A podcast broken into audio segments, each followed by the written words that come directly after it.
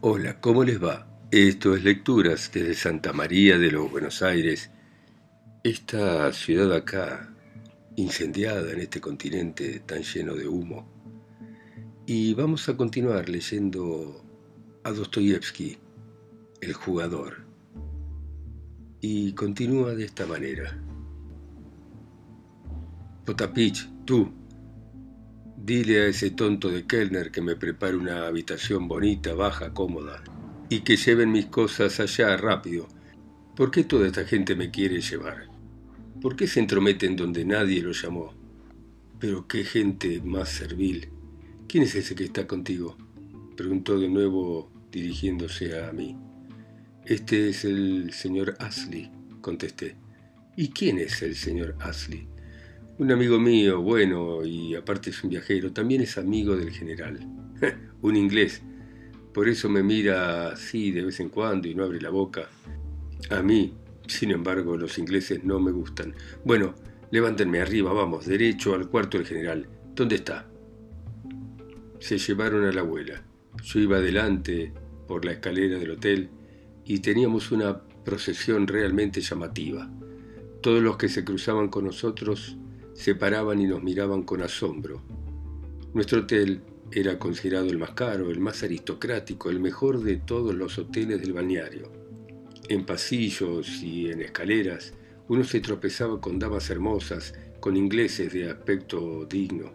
Muchos pedían informes abajo al Oberkellner, que también estaba hondamente impresionado. Claro, este respondía que era una extranjera importante, una condesa, una rusa, una, una dama de alcurnia, que se iba a instalar en los mismos aposentos que una semana antes había ocupado la gran duquesa. El aspecto imponente, imperial de la abuela transportada en su sillón era lo que causaba un efecto más asombroso. Cuando se cruzaba con una persona nueva, ella la medía con curiosidad y en voz alta me hacía preguntas sobre la persona. La abuela era de contextura vigorosa, y aunque no se levantaba de su sillón, uno presentía cuando la veía que era una persona alta. Mantenía la espalda recta como un uso y no se apoyaba en el respaldo del sillón. Llevaba la cabeza alta, que era una cabeza canosa, grande, con acusados rasgos. En su modo de mirar las cosas había algo provocativo, soberbio, y estaba claro, era obvio que esa mirada con esos gestos eran su naturaleza. A pesar de sus 75 años, tenía una cara fresca y una dentadura en muy buen estado. Tenía un vestido rojo de seda y una cofia blanca. Me interesa extraordinariamente, susurró Mr. Ashley, que subía junto a mí la escalera. Ya sabe lo de los telegramas, pensaba yo. También conoce a Degrier, pero es obvio que no sabe mucho de Madame Blanchet. Informé de esto a Mr. Ashley. En cuanto logré reponerme de mi sorpresa inicial, me alegré de una manera terrible del golpe tremendo que le íbamos a aceptar al general en unos instantes. Fue como un estimulante y yo iba muy alegre. Toda nuestra gente estaba acomodada en el tercer piso. Yo no anuncié nuestra llegada y ni siquiera llamé a la puerta, sino que con sencillez la abrí de par en par y por ello entraron a la abuela en triunfo. Al parecer todo el mundo estaba allí en el gabinete del general. Era mediodía y aparentemente planeaban una excursión. Unos irían a caballo, otros irían en coche, en fin, toda la banda y además habían invitado a alguna gente conocida. Aparte del general, de Polina, los chicos y la niñera, estaban en el gabinete de Grie, Madame Blanchet, una vez más, con su traje de amazona, el pequeño príncipe y un alemán erudito que estaba de viaje y a quien yo veía con ellos por primera vez. Depositaron a la abuela con su sillón en el centro del gabinete a cuatro pasos del general. ¡Ah, Dios! Jamás voy a olvidar la impresión que eso le produjo. Cuando entramos, el general estaba contando algo y Degrier lo corregía. Es necesario indicar que desde hacía unos tres días, y no sé por qué motivo, Degrier y Madame Blanchet hacían la rueda abiertamente al pequeño príncipe a la barba del pobre general y que el grupo, aunque quizá con esfuerzo, tenía un aire de cordialidad familiar. Al ver a la abuela, el general pálido perdió la voz y se quedó en mitad de la frase con la mandíbula desencajada. La miró absorto, como hipnotizado por la mirada de un animal mitológico. La abuela también lo observó, inmóvil, callada, pero con qué mirada burlona, provocativa y de triunfo. Y así estuvieron mirándose unos 15 segundos, ante el silencio profundo de todo el mundo que la rodeaba. De Grie, que al comienzo se había quedado estupefacto, pronto en su cara empezó a dibujarse una inusitada intranquilidad. Madame Blanchet, con las cejas enarcadas y la boca abierta, observaba a la abuela. El príncipe y el erudito, los dos confundidos, contemplaban la escena. La cara de Polina reflejaba una perplejidad y una sorpresa increíble, pero de pronto se puso más blanca que la cera, y un momento después la sangre volvió de golpe y le coloreó rosadamente las mejillas. Era un verdadero desastre para todos. Yo no hacía más que mirar a la abuela y al resto de los concurrentes, iba y venía. Mr. Ashley, según su costumbre, estaba aparte tranquilo y digno. Bueno, acá estoy, en lugar de un telegrama, dijo por fin abuela, rompiendo el silencio. ¿Qué? ¿No me esperaban? Antonida Vasilevna, querida tía, pero ¿cómo? balbuceó el general. Si la abuela no hubiera hablado, en unos instantes más le habría dado un accidente cerebrovascular. ¿Cómo que cómo? Me subí al tren y vine. ¿Para qué sirve el tren? ¿Y ustedes pensaban que yo había estirado la pata y que les había dejado una tremenda fortuna? Ya sé que mandabas telegramas desde acá.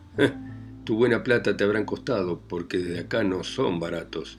Pero sabes qué, me eché las piernas al hombro y acá estoy. ¿Este es el francés? Monsieur de Grie, por lo visto. Sí, madame, confirmó de Grie. La verdad, verla es un encanto. Usted es una santa, es un milagro ha sido realmente una sorpresa encantadora verla. Sí, sí, encantadora. ya te conozco, atorrante. Ni esto me fío de vos, y le enseñó el dedo meñique. ¿Y esta quién es? dijo dándose vuelta y señalando a Madame Blanchet.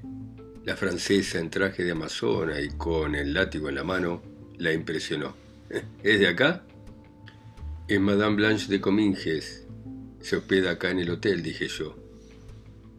¿Y está casada? preguntó la abuela sin pararse. Madame soltera, contesté de la manera más cortés posible y en voz baja a propósito. ¿Es alegre? Yo no alcancé a entender lo que me preguntaba. No se aburre uno con ella, entiende el ruso, porque cuando Degri estuvo con nosotros en Moscú, llegó a hablar con él un poco. Le expliqué a la abuela que Madame Blanchet nunca había estado en Rusia Buen día, dijo la abuela, encarando con brusquedad a Madame Blanchet. Buen día, señora. Madame Blanchet, con ceremonia y elegancia, hizo una reverencia. Bajo una modestia desacostumbrada y una cortesía que se apuró a demostrar con toda la expresión de su cara y de su figura, le mostró a la abuela el asombro increíble que le causaba una pregunta tan rara y un comportamiento semejante. Ah, bajó los ojos. Es artificial y amanerada. ya se ve qué clase de pajarito es. Es una actriz de esas. Estoy abajo en este hotel, dijo de pronto, dirigiéndose al general. Voy a ser tu vecina. ¿Estás contento o no? Tía querida, tiene que creer mi sentimiento sincero de alegría, de satisfacción, dijo el general agarrando la pregunta al vuelo. En parte ya había recobrado su presencia de ánimo y como cuando se ofrecía ocasión sabía hablar bien, gravemente y persuasivamente, también se preparó a declamar. Hemos estado tan alarmados y tan afectados con la noticia sobre su estado de salud Hemos recibido telegramas que daban muy poca esperanza. Creíamos que... Y de pronto... Pero mentís, mentís, interrumpió instantáneamente la abuela. Pero ¿cómo es que, a pesar de todo, interrumpió enseguida el general y levantando la voz, tratando de ocultar ese mentís, mentís, decidiste emprender un viaje como este? Reconocí que a tus años y teniendo en cuenta tu salud, de todos modos ha sido tan inesperado que no debiera extrañarte nuestro asombro. Pero estoy muy contento, muy contento. Y todos nosotros, y aquí comenzó con una sonrisa muy seductora y amable, vamos a hacer todo lo posible para que tu estadía acá sea lo más agradable que se pueda. Bueno, basta, basta, basta. Sarasa es inútil. Tonterías, como siempre. Yo sé muy bien cómo pasar el tiempo, pero no te guardo rencor, ¿eh? ¿Preguntás cómo he venido? Pero qué cosa tiene de extraordinario eso, de la forma más fácil. No veo por qué todos se sorprenden. Hola, Prascovia, ¿vos qué haces acá? Hola, abuela, dijo Polina acercándose. ¿Ha estado mucho tiempo viajando? Por fin alguien que hace una pregunta inteligente, en vez de tantos oh, ah. Bueno, mira, me tenían en cama día tras día y me daban medicamentos y más medicamentos. Así que mandé al diablo a los médicos y llamé al sacristán de Nicola, que le había curado a una campesina una enfermedad igual con no sé qué menjunje de heno. Pero a mí también me cayó bien. A los tres días tuve una transpiración enorme, un sudor terrible y me levanté. Luego vinieron otros médicos alemanes, se pusieron los anteojos y todos juntos dijeron, ¿eh? Si ahora va a un balneario en otro país y hace una cura de agua, va a expulsar esa obstrucción que tiene. ¿Y por qué no? pensé yo. Esos idiotas de Sasigín se escandalizaron. ¿Hasta dónde va a ir? me preguntaban. Bueno, en un día arreglé todo y el viernes de la semana pasada tomé a mi doncella y a Potapich y a Fiodor, el lacayo, pero a Fiodor lo mandé a casa desde Berlín porque vi que no lo necesitaba y me vine solita como ven. Me tomé un vagón particular y hay gente en todas las estaciones que por 20 copex te llevan a donde quieras. Vaya habitaciones que tienen, ¿eh? Dijo mirando alrededor. ¿De dónde sacaste el dinero, mi amigo?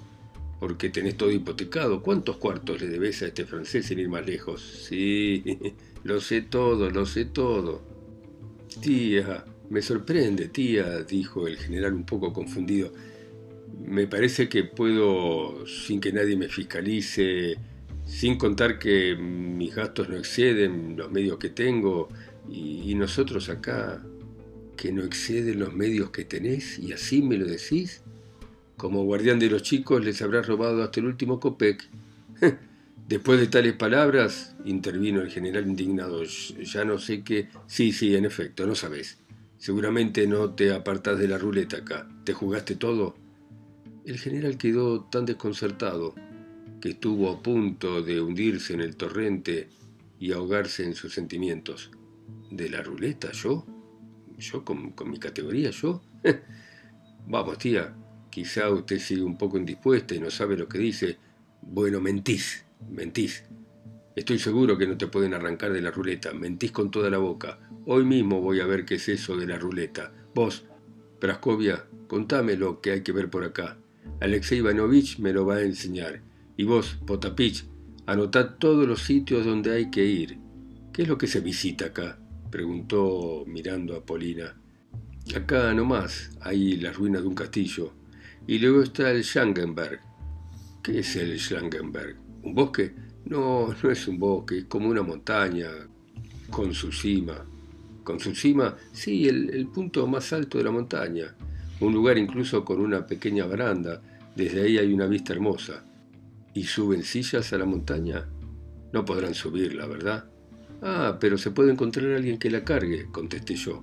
En ese momento entró Fedosia, la niñera, con los hijos del general que venían a saludar a la abuela. Bueno, bueno, nada de besos, nada de besos. No me gusta besar a los chicos, están llenos de mocos. ¿Y vos, Fedosia, cómo la pasas acá? Muy bien, muy bien, querida abuela, muy bien, respondió Fedoya. ¿Y a usted cómo le ha ido, señora? Acá hemos estado todos tan preocupados por usted. Ay, querida, lo sé. sos un alma buena, pura. ¿Y estos qué son? ¿Más invitados? dijo mirando de nuevo a Polina. ¿Quién es ese hombrecito pequeño con gafas? El príncipe Nilsky, abuela, murmuró Polina. ¿Ruso? Y yo que pensaba que no me entendería. Quizá tal vez no me oyó. A Mr. Ashley ya lo he visto. Ah, ahí está otra vez. La abuela lo vio. Muy buenas. Y se inclinó de repente hacia él. Mr. Ashley se inclinó en silencio. ¿Qué me cuenta usted? Dígame algo. Traducile esto, Praskovia. Polina lo tradujo. Que le estoy mirando con mucho gusto y me alegro de que esté bien de salud, contestó Mr. Ashley con seriedad y con notable animación. Se tradujo a la abuela lo que el inglés le había dicho y a ella evidentemente le gustó. Los ingleses siempre contestan bien, subrayó. A mí no sé por qué, me han gustado siempre los ingleses. No tienen comparación con estos franceses. Venga a verme, miró de nuevo a Mr. Ashley. Trataré de no molestarlo demasiado. Por favor, traducile esto al señor Ashley y decile que estoy acá abajo le repitió a Mr. Ashley señalando hacia abajo con el dedo. Mr. Ashley quedó satisfecho con la invitación. La abuela miró complacida y atenta a Polina de la cabeza a los pies. Yo te quería mucho, Praskovia, le dijo de pronto. Sos una buena chica, la mejor de todas, y con una personalidad que vaya. Pero yo también tengo mi personalidad. Da la vuelta. ¿Eso que llevas en el pelo es un moño postizo? No, abuela, es mi pelo. Bueno, no me gustan las modas ridículas de ahora. Sos muy linda. Si yo fuera un muchacho me enamoraría de vos. ¿Por qué no te casás? Bueno, es hora de que me vaya. Después de tanto tren tengo ganas de dar un paseo. Y mirando al general, bueno, ¿qué? ¿Estás todavía enojado? Por favor, tía, no diga eso, dijo el general contento. Comprendo que a tus años... Esta vieja regresó a la infancia, me dijo en voz baja de Grie. Quiero dar un paseo y ver todo lo que hay acá. ¿Me prestás a Alexei Ivanovich? preguntó la abuela al general. Como quiera, pero yo mismo, o Polina, o de Grie, para todos nosotros va a ser un placer acompañarla. Será mucho más que un placer, insinuó de Grie con una sonrisa cautivadora. Sí, sí, placer. Me hace reír, amigo. Por lo que es plata no te voy a dar agregó dirigiéndose al general. Ahora, a mis habitaciones. Quiero mirarlas y después salir a ver todos esos lugares. Vamos, levántenme. Levantaron de nuevo a la abuela y en grupo todos siguieron el sillón escalera abajo. El general iba como aturdido, como si le hubieran dado un golpe en la cabeza. Degré había quedado meditando algo. Madame Blanchet hubiera preferido quedarse, pero por algún motivo decidió seguir al resto. Tras ella salió el príncipe, y arriba, en las habitaciones del general, solo quedó el alemán. En los balnearios y en general en toda Europa, los jefes de comedor y los gerentes de los hoteles, para dar mejor acomodamiento al huésped, seguían no tanto por las preferencias y requerimientos de él, sino por la opinión personal que tienen de él y conviene aclarar que rara vez se equivocan. De todas maneras, no se sabe por qué, a la abuela le asignaron una habitación tan espléndida que creo que exageraron. Cuatro habitaciones amuebladas de manera magnífica, con baño, con cuartos para la servidumbre, con un cuarto para la camarera y otras cosas. Era verdad que estas habitaciones las había ocupado la semana previa la gran duquesa, hecho que no tiene que aclararse, se lo comunicaba a los nuevos visitantes para aumentar la grandiosidad del alojamiento. Entonces llevaron a la abuela, o mejor dicho, la transportaron por todas las habitaciones y ella las examinó de manera rigurosa y calma. El jefe de comedor, un hombre ya mayor, medio pelado, la acompañó con respeto en la primera inspección.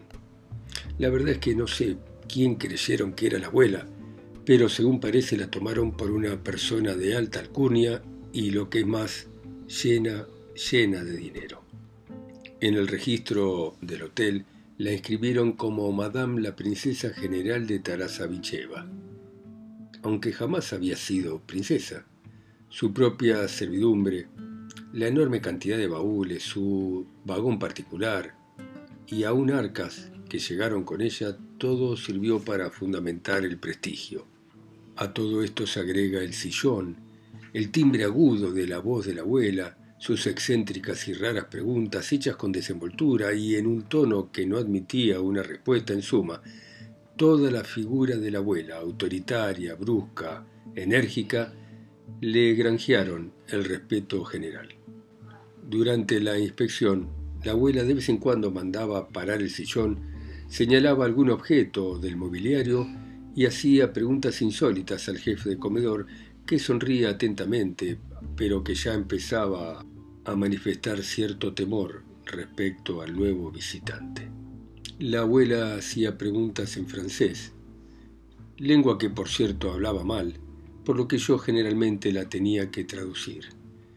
Las respuestas del jefe de comedor no le gustaban en su mayoría y le parecían poco adecuadas, aunque es verdad que las preguntas de la señora no venían a cuento de nada, y vaya a saber por qué las hacía. Por ejemplo, de pronto se paró frente a un cuadro, una copia bastante mediocre, de un original conocido de tema mitológico. ¿De quién es este cuadro? El jefe respondió que probablemente debía ser de alguna condesa. ¿Cómo que no lo sabes? Vivís acá y no lo sabes. Pero ¿por qué está acá el cuadro? ¿Y por qué es Vizca? El jefe no pudo contestar a estas preguntas y se atolondró un poco. Pero vaya tonto, dijo la abuela en ruso. Continuaron. La misma historia se repitió frente a una pequeña estatua sajona que la abuela examinó con detenimiento y que mandó a retirar del dormitorio sin que se supiera el motivo. Y una vez más atacó al jefe. ¿Cuánto costaron las alfombras del dormitorio y quién las tejió? El jefe prometió que se iba a informar. Pero vaya un tonto, murmuró la abuela y dirigió su atención a la cama. ¡Al diablo! ¡Qué cama tan increíble! Separen las cortinas. Abrieron la cama. Más, más, abran todo. Quiten las almohadas, las fundas, levanten el colchón. Dieron la vuelta a todo y la abuela examinó todo con mucho cuidado. Menos mal que no hay chinches. Fuera toda esa ropa de cama, pongan la mía y mis almohadas. Todo esto es demasiado elegante. ¿De qué me sirve a mí, vieja como soy, un alojamiento así? Me voy a aburrir sola. Alexei Ivanovich, Vení a verme seguido cuando hayas terminado de dar tu lección a los chicos. Bueno, muy bien, dejamos por ahora acá esta abuela, esta vieja rusa que ha venido a derrumbar todas las aspiraciones que su sobrino, el general, tenía pensando, dado que iba a morir y heredar su fortuna. Así que, bueno, dejamos por acá. Gracias por oírme. Ustedes en sus países, ciudades, continentes o islas, a mí que estoy acá tan solo y tan lejos, en Santa María de los Buenos Aires. Chao, mañana seguimos.